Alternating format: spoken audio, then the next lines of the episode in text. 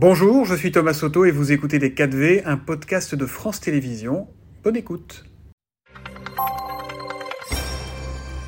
Bonjour et bienvenue dans les 4V. Bonjour Thomas Soto. Je veux revenir pour commencer sur euh, une information que nous donnait Guillaume Darret tout à l'heure. Ça concerne une éventuelle taxation supplémentaire pour les sociétés d'autoroutes. Est-ce que vous pouvez nous confirmer que c'est euh, à l'état de projet, ça? C'est à l'étude il faut bien regarder ce que dit le Conseil d'État. Une taxation est possible. D'abord savoir pourquoi est-ce qu'on taxe, ou pas taxer mmh. pour taxer. Et ensuite, ça ne peut être fait que si toutes les autres sociétés concessionnaires sont également taxées. Euh, les barrages hydroélectriques sont des concessions. L'aéroport de Paris est une concession.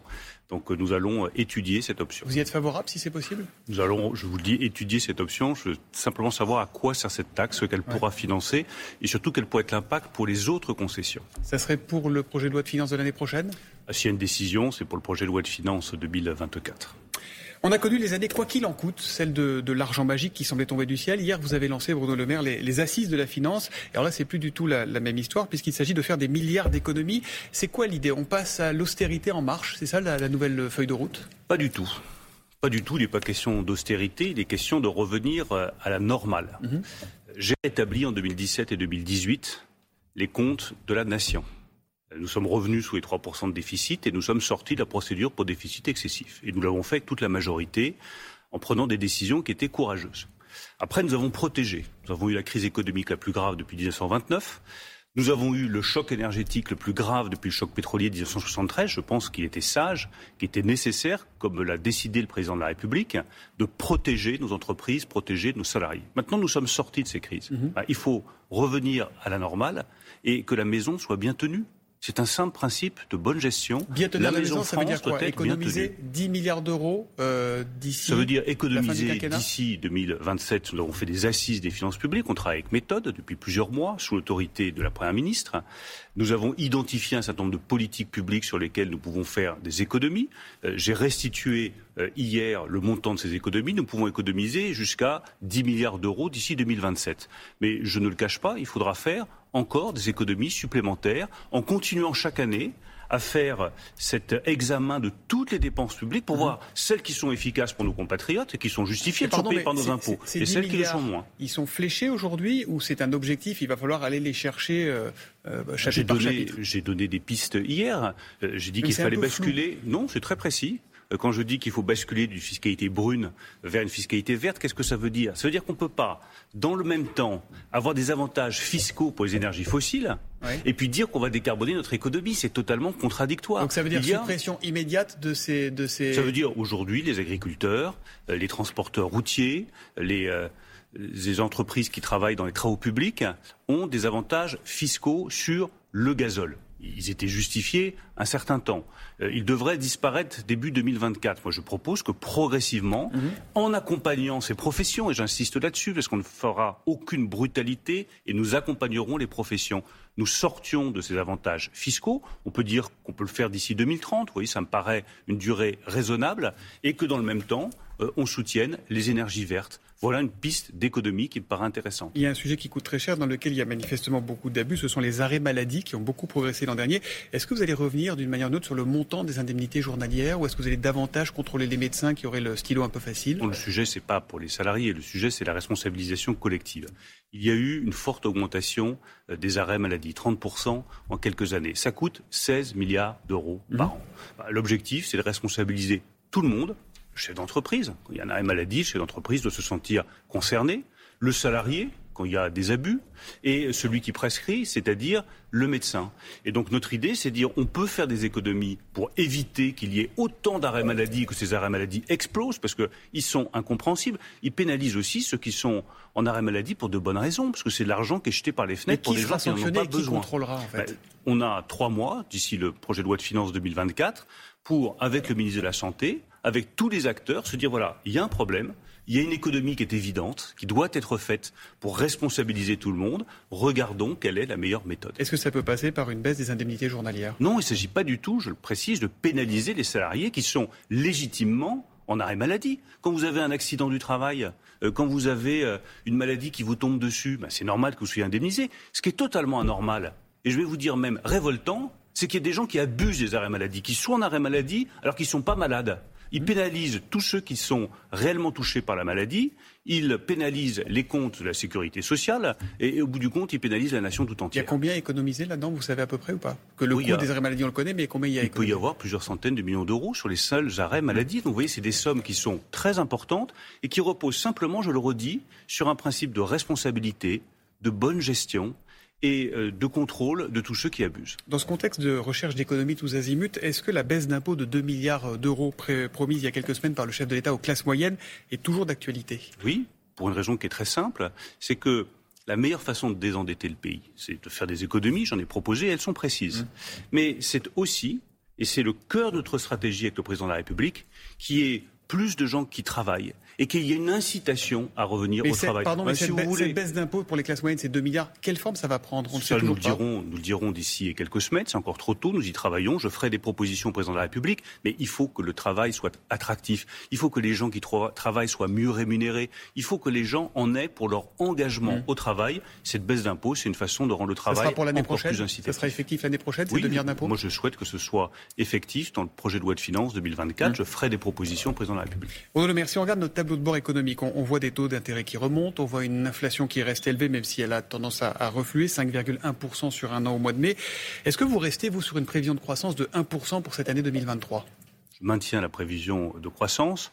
Mais je crois avoir dit très clairement hier que je suis lucide sur l'environnement économique. Mm. Vous avez beaucoup euh, de nos voisins qui sont en récession. Vous avez notre premier partenaire économique, l'Allemagne, hein. qui est en, en, récession. Donc nous allons continuer à regarder les choses attentivement.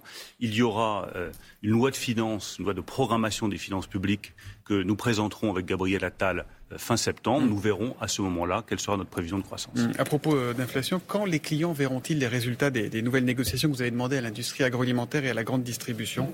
Je ne parle pas des paniers anti-inflation. Début hein. juillet, moi j'ai toujours indiqué que début juillet, on devait voir une baisse des prix sur tous les produits dont les produits, les prix de gros ont baissé. Bah, c'est le cas du paquet de pâtes, euh, c'est le cas des paquets de céréales, c'est le cas de la viande de poulet, c'est le cas des huiles. Donc nous allons, avec la Direction générale de la consommation et de la répression des fraudes, vérifier que les industriels de l'agroalimentaire tiennent bien leurs engagements. Et vous allez vraiment publier le nom de ceux qui ne joueront pas le jeu ah, ou ça c'était euh, pour calmer le chaland Non, mais je ne suis pas là pour calmer le chaland, je suis là pour protéger les consommateurs.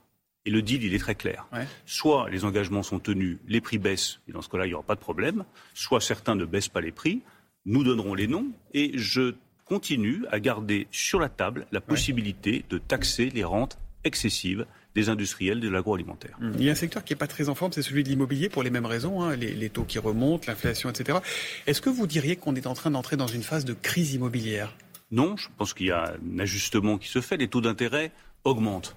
Donc c'est normal que l'accès au crédit soit un peu plus difficile, mmh. qu'il y ait un ajustement des prix. Mais l'erreur économique serait de vouloir corriger par de la dépense publique l'ajustement des prix de l'immobilier à la baisse. Quand les taux d'intérêt augmentent, il faut que les prix baissent. Alors il y a un petit décalage dans le temps, c'est vrai. Euh, les prix mettent plus de temps à baisser, mais nous ne sommes pas là avec de l'argent public, c'est-à-dire l'argent du contribuable, pour empêcher les prix de s'ajuster à la baisse. Mmh. Euh, par parenthèse, vous avez euh, annoncé la fin de certaines aides au logement pour 2 milliards d'euros il y a quelques semaines. Ça rentre dans le package de 10 milliards d'économies prévues oui, ou c'est en plus sûr. Non, ça rentre dans le, dans le package. Ça fait partie des politiques publiques sur lesquelles nous estimons qu'il y a des économies possibles. Il faut juste s'interroger avec beaucoup de sérénité. Nous sommes le pays d'Europe qui dépense le plus d'argent pour le logement, pour la mhm. politique immobilière. Est-ce que vous trouvez vraiment, Thomas Soto, que les gens en ont pour leur argent, que c'est facile de se loger, que le logement est un tarif raisonnable, que tous les logements sont d'une qualité environnementale irréprochable? Non. Donc, comme ministre des Finances, je m'interroge, je me dis, mais forcément, c'est qu'on ne dépense pas l'argent comme il faut pour l'immobilier et pour le logement. Donc je ne dis pas qu'il faut Après, pas il y a aussi soutenir. des taux qui quand même commencent à grimper vraiment. je ne dis pas qu'il ne faut rien faire. Je dis simplement que ce que nous avons fait depuis des décennies en déversant des dizaines de milliards d'euros n'a pas donné les résultats attendus. Donc il faut une politique différente. Faire des économies, c'est aussi une des ambitions de la réforme des, retraites. Ce matin, le Conseil d'orientation des, retraites dit que les comptes resteront dans le rouge en 2030 malgré la réforme. Tout ça pour ça, Bruno Le Maire? Ah, Moi, j'ai entendu le président du Conseil d'orientation des retraites euh, dire à longueur de présentation de la réforme devant les parlementaires, députés et sénateurs qu'il n'y avait pas de problème de financement. Mm. Souvenez-vous, euh, vous m'aviez même, je crois, interrogé sur ce sujet en disant tiens, euh, il n'y a pas de problème de financement, pourquoi est-ce que vous faites une réforme des retraites? Le même président du Conseil d'orientation des retraites revient plusieurs mois plus tard, nous dit il y a un énorme problème de financement des mm. retraites. C'est bien la preuve qu'avec le président de la République, avec la majorité, nous avions raison ça veut de dire. quoi Qui dit n'importe quoi? Parce que sur, sur le fond, est-ce que vous avez la certitude que le, le, régime sera à l'équilibre en 2030 ce, qui explique qu'il y ait euh, un dérapage sur euh, les euh, équilibres financiers, c'est une raison très simple, mm. c'est que les pensions de retraite sont revalorisées sur l'inflation et augmentées plus vite que les salaires. Donc il y a des salaires qui sont plus faibles, des pensions de retraite qui sont indexées sur l'inflation. Mmh. Résultat, on a un déficit du régime des retraites qui est sans doute plus élevé. Donc on n'est pas certain d'être à l'équilibre en 2030. Non, bah c'est ce que nous dit le corps. Je pense avec beaucoup de prudence que c'est. Vous voyez bien que ces évaluations changent tous les six mois, mais je n'en retiens qu'une seule leçon. Cette réforme des retraites était indispensable. Et si nous n'avions pas eu le courage, avec le président de la République, avec la première ministre, avec toute la majorité, d'engager cette réforme des retraites contre vents et marées, et Dieu sait que ça a été difficile, les Français aujourd'hui seraient en droit de dire vous nous avez menti, vous nous avez fait croire que le régime de solidarité n'avait pas de difficultés et qu'il pouvait être sauvé sans réforme, c'est faux, et maintenant on est dans une impasse. Grâce à nos décisions, nous ne sommes pas dans une impasse, il y aura un sujet de financement, mais beaucoup moins important que ce qu'il aurait été si nous n'avions pas fait un sujet, mais il sera moins important. Bruno Le Maire, les couloirs des ministères et les rédactions bruissent de rumeurs de remaniement. À la question auriez-vous aimé devenir Premier ministre? Voici ce qu'a répondu François Bayrou sans langue de bois. J'aurais adoré faire ça, j'aurais aimé assumer ce rôle, cette mission, cette responsabilité. À la même question, toujours sans langue de bois, que répondez-vous? Moi, je vous réponds ce que j'aurais pu répondre il y a quelques années. J'adorerais être ministre des Finances. Oui. J'adorerais être ministre de l'économie. Ça tombe bien, je le suis. Oui. Et pour Matignon? Vous voyez, ma réponse, elle est très simple. Quand on est heureux, c'est pas la réponse à la bonne question. Mais quand on est heureux à un poste, il ne faut pas en viser un autre. C'est vrai? Mais oui, c'est une philosophie de vie qui est saine. Vous aimeriez rester au, ministère de l'économie jusqu'en 2027 Et quand on est heureux dans sa vie personnelle, dans sa vie professionnelle, pourquoi en changer? Vous aimeriez rester en poste jusqu'en 2027 On pourrait rester en poste jusqu'au moment où on trouvera qu'il y a meilleur que moi pour euh, exercer ses fonctions, et il y en a sans doute beaucoup. Hmm. La justice a été saisie pour euh, parler de votre micro-parti hein, avec euh, BLM. C'était lors de la campagne des primaires de 2016, avec BLM qui aurait bénéficié de dons illégaux via des factures qui n'auraient pas été réglées, réglées à, des, à des prestataires. vous avez dit que vous étiez étonné de, de, de ce qu'a dit la commission des comptes de campagne, et le président de la commission des comptes de campagne a dit qu'il était étonné de votre étonnement. alors, il y a eu quoi? Il y a eu maladresse, il y a eu malversation, c'est quoi cette affaire? pas sur moi pour rentrer dans un ping-pong là-dessus. Mon entourage non, mais sur le fond. mon entourage est exprimé sur euh, ce sujet, donc je n'ai rien à ajouter à ce sujet. Oh bah c'est un peu court quand même, c'est votre micro-parti, c'était censé financer votre campagne présidentielle. vous savez, j'ai euh, une règle absolue que j'ai appliquée à, à toute euh, les décisions de justice, je ne fais jamais de commentaires. Donc quand la justice traite un, sujet, je ne fais jamais de commentaires. Mais vous découvrez tout ça, vous, le saviez Vous, m'avez interrogé, là aussi, un nombre incalculable de fois sur un nombre incalculable d'affaires de justice. À chaque fois, j'ai dit que je n'avais pas de commentaires à faire. Quand ça me concerne, la réponse est la même, je n'ai pas de commentaires à faire. C'est pratique. Euh, Bruno Le Maire, on vous a beaucoup vu en col roulé cet hiver pour nous inciter à ne pas pousser le chauffage. Moi en ce moment parce qu'il est très chaud. Ben voilà, ce sera quoi votre tenue anti-chaleur cet été? Écoutez, si on pouvait retirer la cravate comme vous l'avez fait, c'est pas mal. Parce que il fait très chaud. Mais il y, a un plan euh, pour l'été sur les économies d'énergie qui est présenté par Agnès Pannier-Runacher. Ça va se traduire comment concrètement? Vous demandez aux entreprises un effort? je, pense que la sobriété, les économies d'énergie sont la voie de la sagesse et la première réponse au euh, réchauffement climatique. Donc Agnès Pannier-Runacher présentera euh, les options, mais ça me paraît absolument indispensable face à une accélération du changement climatique mmh.